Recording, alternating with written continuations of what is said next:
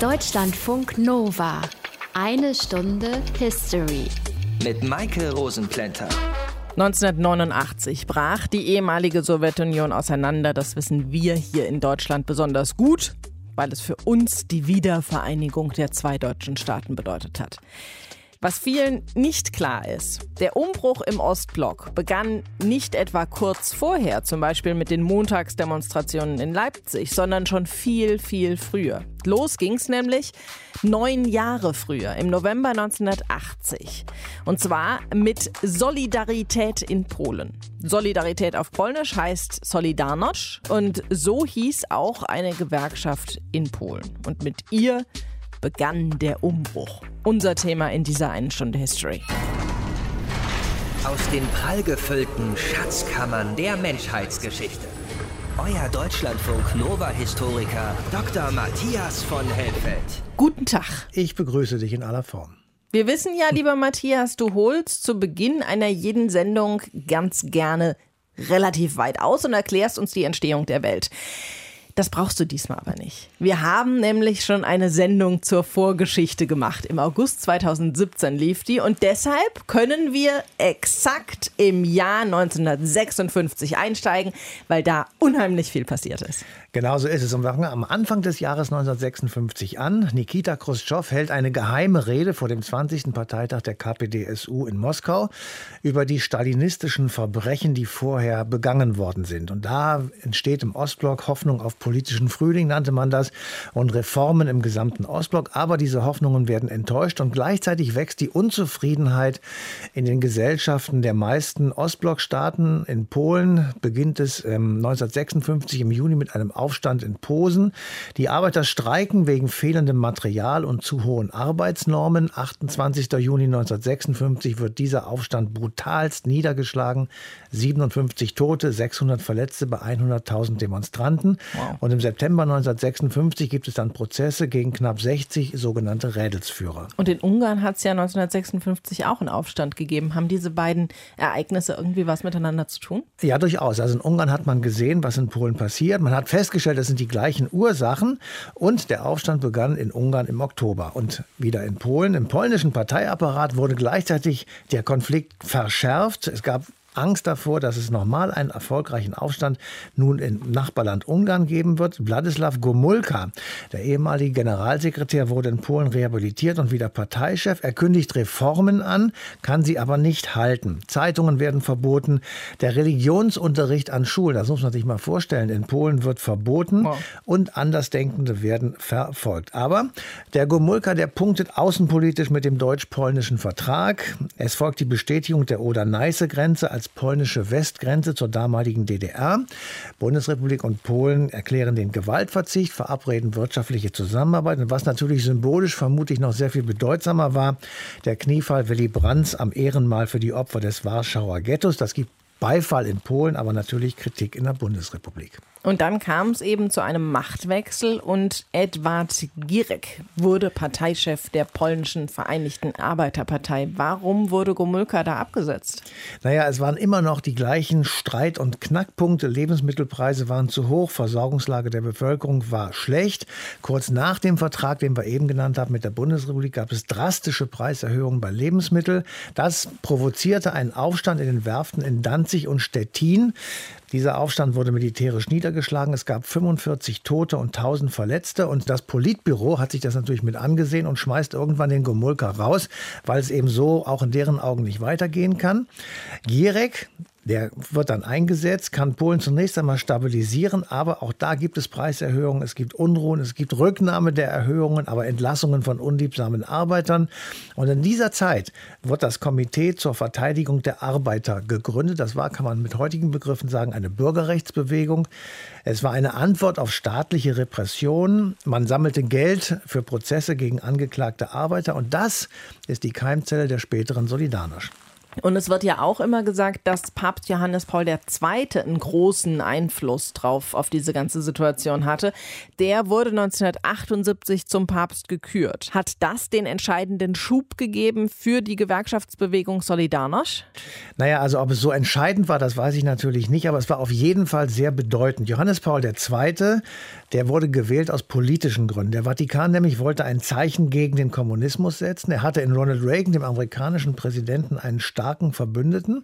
Und die Papstreisen nach Polen, die lösten wirklich Jubelstürme aus. Aber noch wichtiger, während all das passierte, war der polnische Staat im Grunde schon am Ende. Die Lebensmittelsubventionen verschlangen fast die Hälfte des Staatshaushaltes. Das Geld konnte nicht mehr ausgegeben werden, da kaum noch etwas da war für andere Dinge. Und der Schuldenberg im Westen, der hatte mittlerweile astronomische Höhen erreicht. Der Staat wollte eigentlich den Forderungen der Arbeiter auf der Leninwerft nachgehen, aber der Streik, als er mal angefangen hatte, der war dann nicht mehr einzufangen. Und Papst Johannes Paul II. war ja selbst auch Pole, von daher ist es daher logisch, dass er irgendwie einen großen Einfluss hatte. Eine Gewerkschaft, die den Umbruch in den Oststaaten ins Rollen gebracht hat. Das ist unser Thema in dieser einen Stunde History. Ihr hört Deutschlandfunk Nova.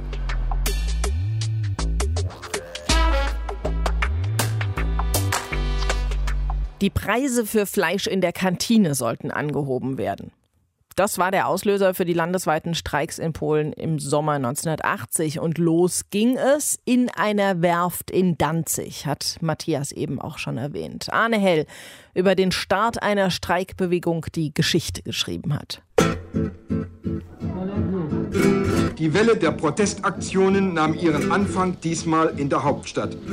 Mitte Juli 1980. In Warschau streiken die Arbeiter der Traktorenwerke. Von ihrem Lohn können sie sich immer weniger kaufen. Die Regale sind oft leer. Und seit Anfang des Monats sollen sie plötzlich deutlich mehr für Fleisch bezahlen. Die Ursuswerke sind seitdem zu einer Bastion der polnischen Bürgerrechtler geworden, in der vor allem das Komitee zur sozialen Selbstverteidigung, kurz KOR genannt, über starke Stützpunkte in einzelnen Abteilungen verfügt. Das KOR, das Komitee zur Verteidigung der Arbeiter. Ein Zusammenschluss von Dissidenten und Bürgerrechtlern. Sie unterstützen die Streikenden in den Fabriken. Für sie ist die Wut über die Misswirtschaft die Chance, um mehr politische Freiheiten durchzusetzen. Gestreikt wird nicht nur in Warschau, sondern auch in Fabriken in Lublin, in Schlesien und in Werften an der Ostseeküste. Polen kommt nicht zur Ruhe. Selbst in führenden Kreisen Warschaus hat man diese Hoffnung inzwischen weitgehend begraben. Die Führung der Kommunistischen Partei Polens ordnet an, den wirtschaftlichen Forderungen der Streikenden schnell nachzugeben. Lohnerhöhungen, mehr freie Samstage, einmal Fleisch pro Woche. Hauptsache kein Einlenken bei den politischen Forderungen. Vor allem keine unabhängigen, frei gewählten Gewerkschaften. Die meisten Streiks lassen sich so bis Mitte August beenden. Besonders unbequeme Köpfe unter den Arbeitern werden entlassen. Darunter ist eine Kranführerin auf der Danziger Schiffswerft, Anna Valentinowitsch.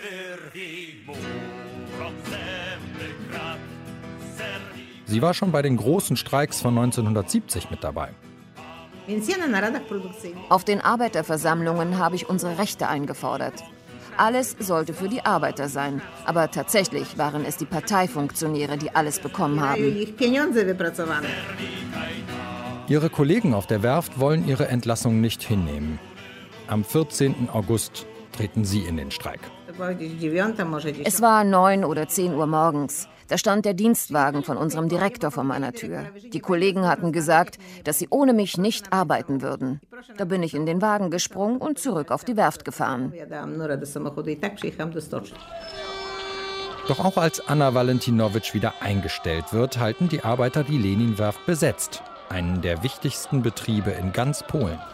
Es geht einfach darum, wir wollen Redefreiheit. Wir wollen Freiheit, wirkliche Freiheit haben.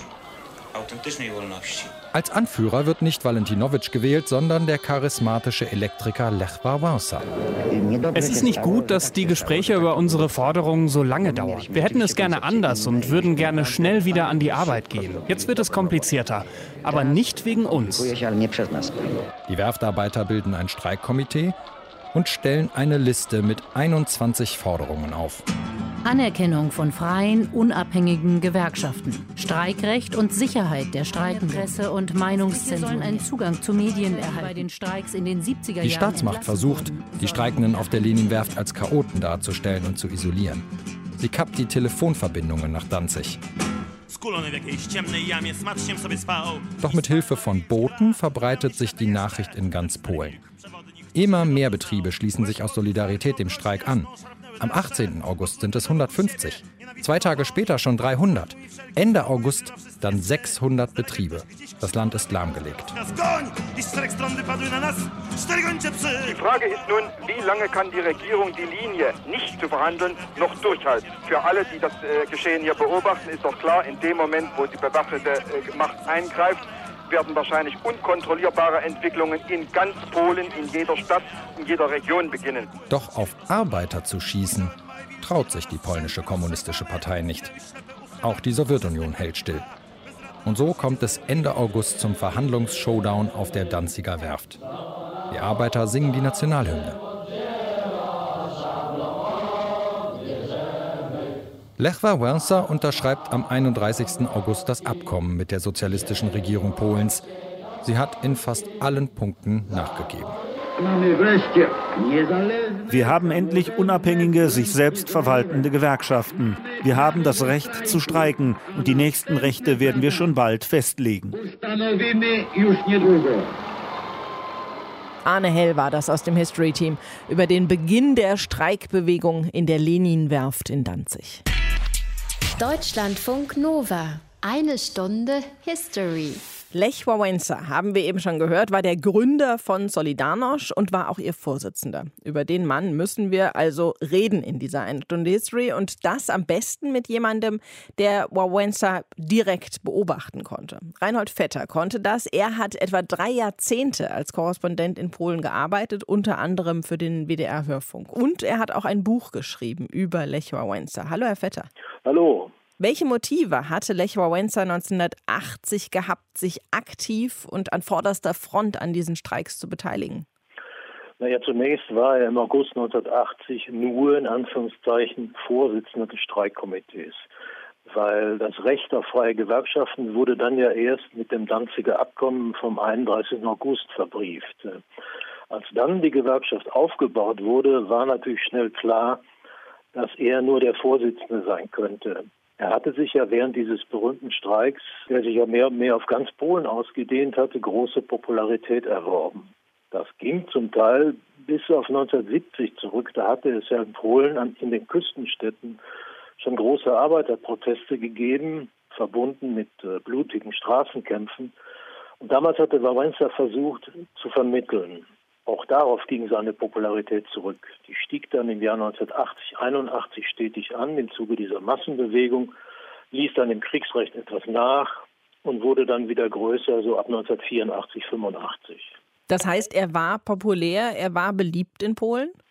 Ja, natürlich. Er wurde während dieses Streiks und dann auch in der entstehenden Massenbewegung so eine Art Symbolfigur zum Hoffnungsträger. Allerdings nicht ganz unumstritten, äh, wie zum Beispiel das Auftreten von Gegenkandidaten während des großen Gewerkschaftskongresses im Herbst 81 zeigte. Der Mann hatte ein Gespür für Wünsche, für Stimmungen unter den Arbeitern, auch für politische Situationen. Aber er polarisierte auch immer mal wieder durch seine selbstherrliche Art. Ich erinnere mich genau daran, wie er am 31. August 1980 nach Abschluss dieses Abkommens vorne zum Tor der Werft ging und den wartenden Menschen zurief, ich habe euch die freie Gewerkschaft erkämpft. Und wie wurde er bei den Funktionären der polnischen Arbeiterpartei gesehen? Naja gut, die haben ihn zuerst mal gelächelt, wie sie das immer gemacht haben in solchen Situationen. Mit der Zeit wurde den meisten PVAP-Funktionären allerdings klar, dass sie mit ihm verhandeln mussten, weil er eben diese große Bewegung repräsentierte. Nach Verhängung des Kriegsrechts im Dezember 1981 sahen sie sich gezwungen, ihn zu internieren, um ihn vorläufig, wie man später sah, auszuschalten. Dann wurde im Innenministerium sogar eine Fälscherwerkstatt eingerichtet, um Dokumente zu fabrizieren, die ihn als Spitzel des Sicherheitsdienstes ausweisen sollten. Nach seiner Freilassung Ende 1982 kehrte er so Schritt für Schritt wieder ins politische Leben zurück und dann 89 war er eine der treibenden Kräfte für den runden Tisch, an dem ja dann auch der Systemwechsel, die Transformation in Polen ausgehandelt wurde. War er denn auch die treibende Kraft in der Gewerkschaft oder war er nur deren Symbolfigur? Beides. Also Wałęsa war hauptsächlich das Symbol und das Herz der Arbeiter- und Volksbewegung. Und mit seiner Popularität hat er vieles in Bewegung gesetzt.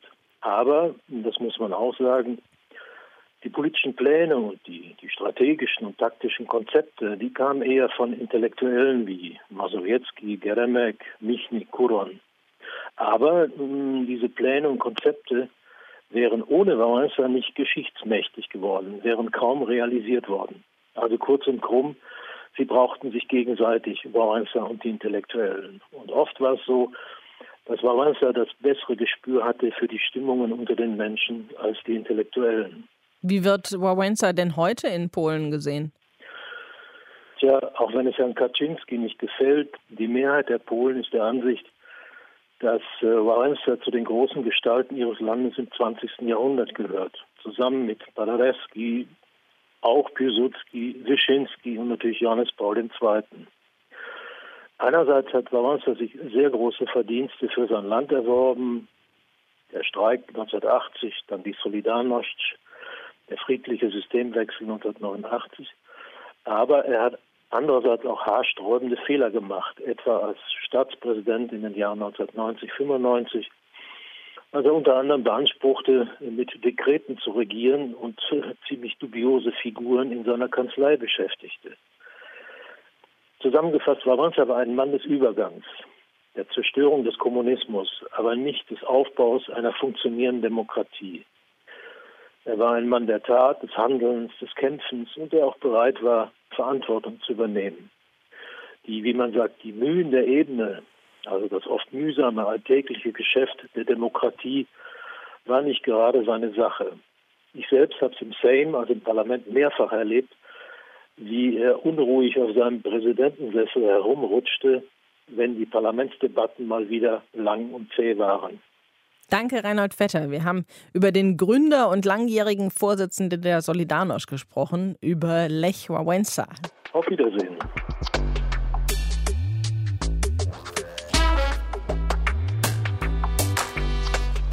Jetzt haben wir einen der Gründer der Gewerkschaft kennengelernt und erfahren, warum überhaupt die Menschen 1980 gestreikt haben. Matthias, das Ganze hatte ja auch erstmal ein gutes Ende. Der Streik von Solidarność in Danzig war erstmal erfolgreich. Am 31. August 1980 wurde die Gewerkschaft dann erlaubt und agierte danach landesweit. Welche Folgen hatte das dann? Ja, zunächst einmal gab es zwei Monate später 10 Millionen Mitglieder dieser wow. Gewerkschaft, die nun offiziell auch Solidarność hieß.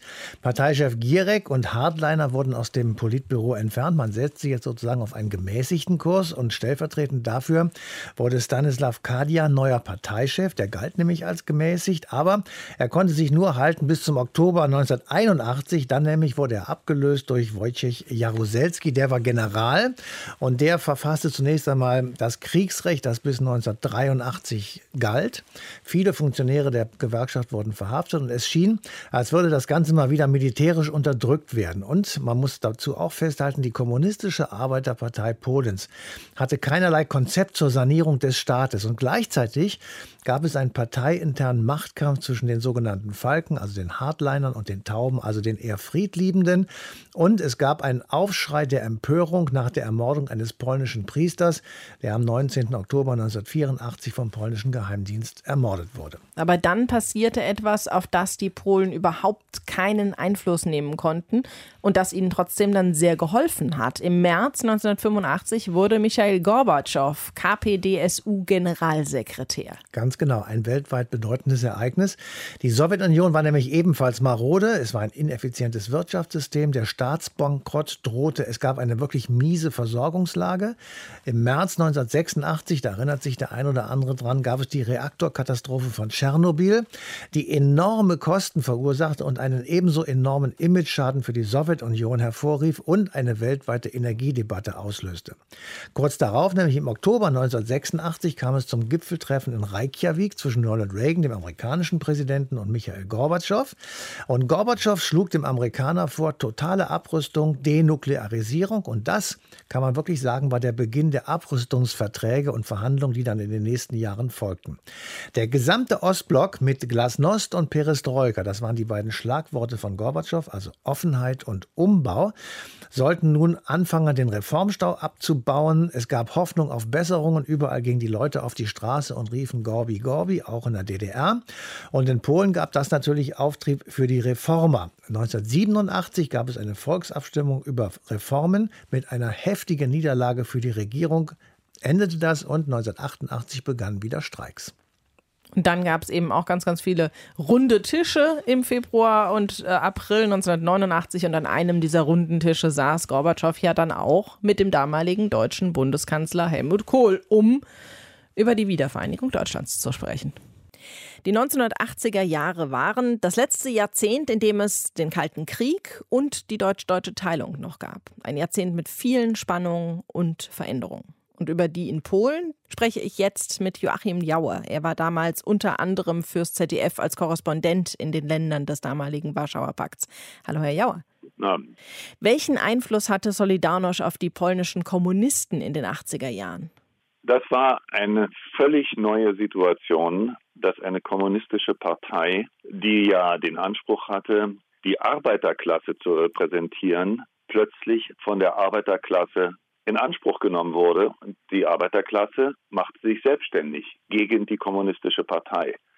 Es war eine völlig neue Situation, unerhört im gesamten Geschichtsbereich der kommunistischen Bewegung. Die polnischen Arbeiter haben begonnen mit einem Streik.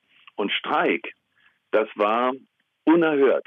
Es widersprach total der kommunistischen Doktrin. Ein freies, nicht von oben organisiertes Arbeiterbündnis trat gegen ein Regime an, in dem seit Lenin angeblich die Arbeiter an der Macht waren.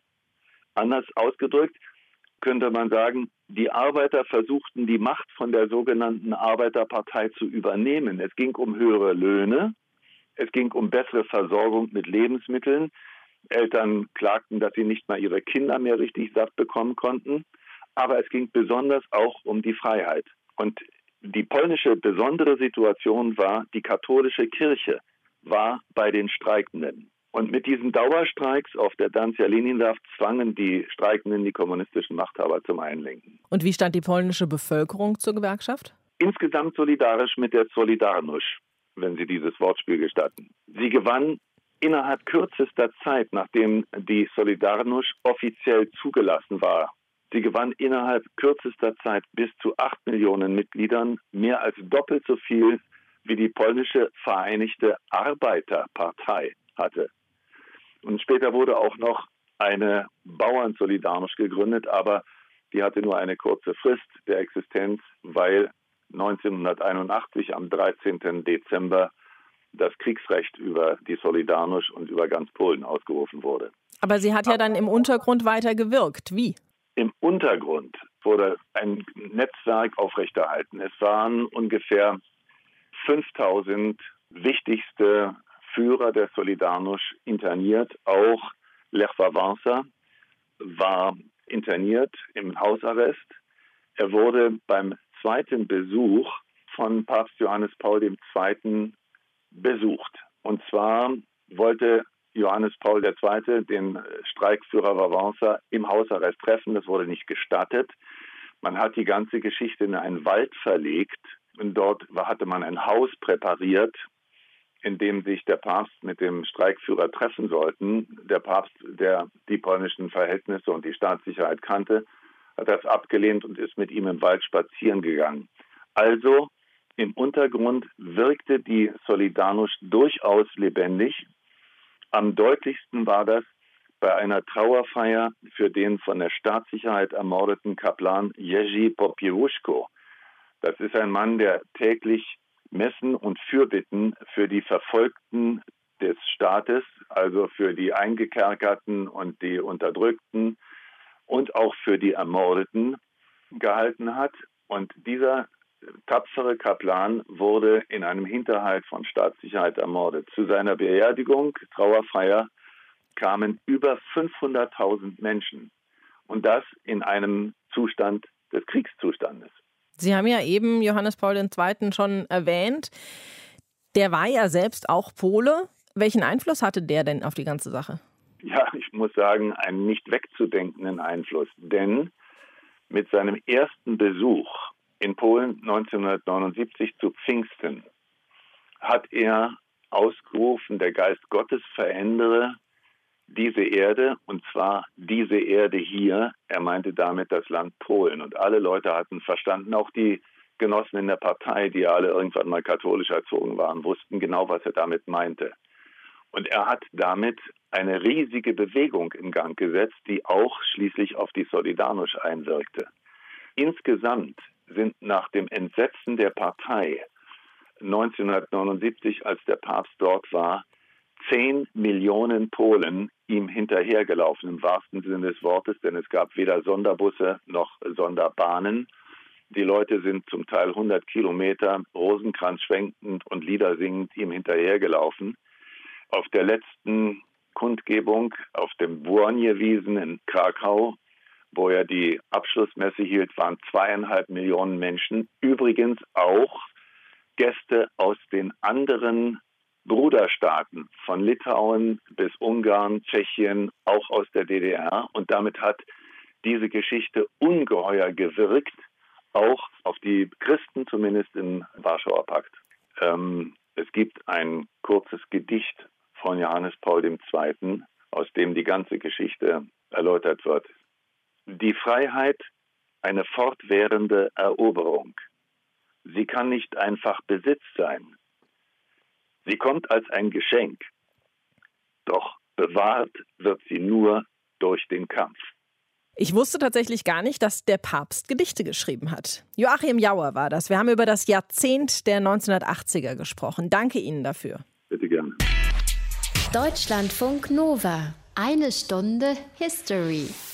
Jetzt ist das Ganze 40 Jahre her. Die UdSSR ist zerbrochen. Es herrschen komplett andere Bedingungen als 1980. Was ist also geblieben von Solidarność? Frage ich Janusz Reiter. Er war von 1990 bis 1995 polnischer Botschafter in Deutschland. Hallo, Herr Reiter. Hallo, Frau Rosenplanter. Wie sehr hat Solidarność Polen verändert oder geprägt?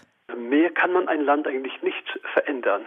Alles hat sich geändert, wobei diese Veränderungen nicht so verliefen wie später 1989 in den anderen Ländern in Ost- und Mitteleuropa, sondern sie dauerten eben in Polen länger. Das hat das Land sehr stark geprägt und auch die 80er Jahre, die eigentlich eine furchtbar triste Zeit waren, wo viele Menschen das Land verließen, diese 80er Jahre waren intellektuell sehr fruchtbar. Die Diskussionen, die damals geführt wurden über alle möglichen Themen, die haben die polnische Elite vorbereitet auf die Machtübernahme 89. Und deshalb waren auch die Reformen in Polen später möglich, weil die richtigen Leute da waren, die ohne zu wissen, dass sie bald die Verantwortung übernehmen würden, sich Gedanken äh, gemacht haben darüber, wie das neue Polen aussehen könnte. Haben denn die Polen, die Bevölkerung auch ein neues Selbstbewusstsein entwickelt ihrem Staat gegenüber? Ja, selbstverständlich. Wobei, da muss man sagen, diese Gewerkschaft, als sie zerschlagen wurde, also diese Untergrundgewerkschaft, verstand ich ein bisschen als eine Art Gegenstaat. Und das hat sich selbstverständlich 89 völlig geändert. Von äh, da an musste man den eigentlichen Staat reformieren, modernisieren, eigentlich neu aufbauen. Und äh, ich würde heute, nach drei Jahrzehnten, würde ich sagen, wir haben äh, sehr viel investiert in die Reformen der Wirtschaft. Wir haben zu wenig investiert in die Reformen des Staates, und zwar der staatlichen Institutionen, aber auch in die Erziehung der Menschen als Staatsbürger, als freie Bürger. Das ist, glaube ich, eben ein Defizit dieser 30 Jahre. Das ist erklärbar, aber das ist auch eben, man muss selbstkritisch sagen, ein gewisses ja, Defizit. Sind Solidarność, Lech Wałęsa und Johannes Paul II. denn immer noch wichtig für die Menschen in Polen? Äh, Johannes Paul II. ist eigentlich ziemlich unumstritten. Er ist so eine nationale Ikone.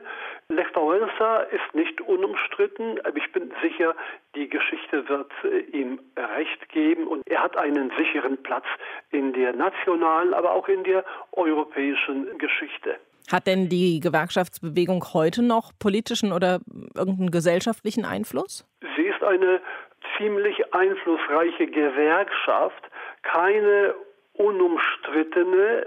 Sie ist insofern überhaupt nicht vergleichbar mit der Massenbewegung, die 10 Millionen Mitglieder hatte, die 1980 gegründet äh, wurde, in der es verschiedene Strömungen gab, aber die alle diese Strömungen vereinte. Die hatte das, was man manchmal inklusiven Charakter gehabt. Heute gibt es viel mehr Institutionen, die eben einen exklusiven Charakter haben. Damals die große Leistung der Solidarność lag unter anderem darin, dass sie sehr unterschiedliche Menschen zusammenführte, die auf ein Ziel hinarbeiten wollten. Das Ziel war die Freiheit und das Ziel war Demokratie. Dieses Ziel wurde erreicht und in dem Augenblick, ähm, in dem dieses Ziel erreicht äh, wurde, musste sich diese Massenbewegung auflösen. Das war unvermeidlich. Die einzige Frage war, wie sich die Menschen trennen würden. Ob sie sich im guten Stil trennen würden und sich der Unterschiede bewusst sein würden, aber gleichzeitig eben zusammenarbeiten könnten. So lief das über lange Zeit. Oder ob sie im Streit enden würden, das haben wir bis heute. Und im Grunde genommen sind die Schlüsselfiguren der polnischen Politik bis heute Menschen, die eigentlich ihre Karrieren begannen in der äh, Solidarność, die heute aber zum großen Teil äh, sich als Feinde gegenüberstehen. Janusz Reiter hat uns erzählt, wie viel Solidarność noch in der Gegenwart steckt. Danke Ihnen für die Information. Ich danke Ihnen.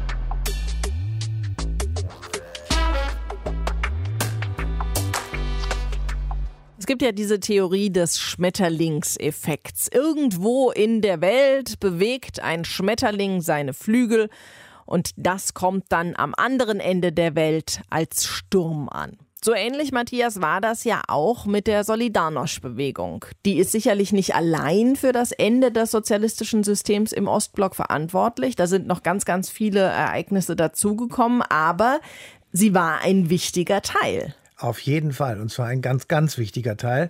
Es war ein ungeheurer Mut, den man da sehen konnte bei den Polen, die im Sommer 1980 ein wirklich sehr wirksames Signal gegen dieses System des kommunistischen Staatssystems, kann man sagen, gesetzt haben. Sie beriefen sich im Übrigen auf die Charta 77 in der CSSR und die wiederum auf die Schlussakte von Helsinki 1975.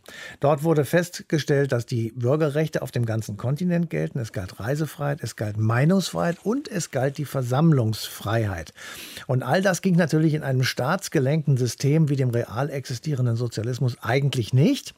Aber Solidarność konnte man nicht so einfach verbieten, weil sie sich eben darauf berief und weil es die erste Protestbewegung war, die gegen das System Erfolge errungen hat, nämlich das Danziger Abkommen vom August 1980 und die Legalisierung einer nicht staatlich gelenkten Gewerkschaft.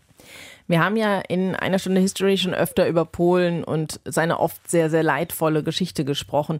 Woran liegt es denn, dass das polnische Verhältnis zu seinen Nachbarn so kompliziert war und es teilweise eben auch bis heute noch ist. Auf die Teilungen Polens im 18. und 19. Jahrhundert haben wir schon mal in anderen Sendungen hingewiesen. Nach dem Wiener Kongress 1815 wurde das damals gar nicht existente Polen wiederbelebt als das sogenannte Kongress Polen, aber es stand unter russischer Dominanz. Nach dem Ersten Weltkrieg wurde Polen Anfang Oktober 1918 als unabhängiger Staat proklamiert und mit Polen gehen sechs weitere Staaten aus der Konkursmasse der Großreiche Österreich-Ungarn oder Osmanisches Reich und Deutsches Reich Österreich hervor. Und das Besondere eben an Polen war, es war vor diesem Ersten Weltkrieg aufgeteilt unter drei am Krieg beteiligten, und zwar auf unterschiedlichen Seiten beteiligten Staaten. Diese Reiche waren zusammengebrochen, aber polnische Soldaten hatten eben auf den unterschiedlichen Seiten auch mitgekämpft. Und viele Polen haben sich, hüben wie drüben, natürlich auch politisch engagiert. Das erklärt zumindest zum Teil, in was für einer komplizierten Lage sich Polen nach 1918 befunden hat, nachdem es dann seit knapp 150 Jahren nicht mehr frei gewesen war. Und das war ja dann eben auch nur wieder für ein paar Jahre frei. Genau, weil 1939 wurde das Land wieder besetzt, nämlich durch Deutschland und die Sowjetunion. Dann wurde es nach dem Zweiten Weltkrieg integriert in den Ostblock. Es geriet unter die Fuchtel der Sowjetunion. Und wenn, wenn man das alles so im Kopf äh, hat, dann kann man nachvollziehen, wie stolz die Polen auf ihre Freiheit Freiheitsbewegung, auf ihren Freiheitskampf sind und wie sehr sie eben auch darauf bedacht sind, ihre Freiheit gegen jeden und alles zu verteidigen und sei es im Moment eben auch die Europäische Union. Okay, ja, das macht tatsächlich Sinn und es braucht sicherlich noch etwas Zeit, um da wieder das Vertrauen in die Welt und die Geschichte herzustellen. In der nächsten Sendung geht es dann um die Macht der Worte oder auch der fehlenden Worte. 1870 hat nämlich der norddeutsche Bundeskanzler Otto von Bismarck einen Krieg ausgelöst, indem er ein Telegramm extrem stark verkürzt wiedergegeben hat und dadurch den Inhalt extrem verändert hat. Es geht um die Emser Depesche. Das also das nächste Mal. Bis dahin euch eine schöne Zeit. Macht's gut. Deutschlandfunk Nova. Eine Stunde History. Jeden Montag um 20 Uhr. Mehr auf deutschlandfunknova.de.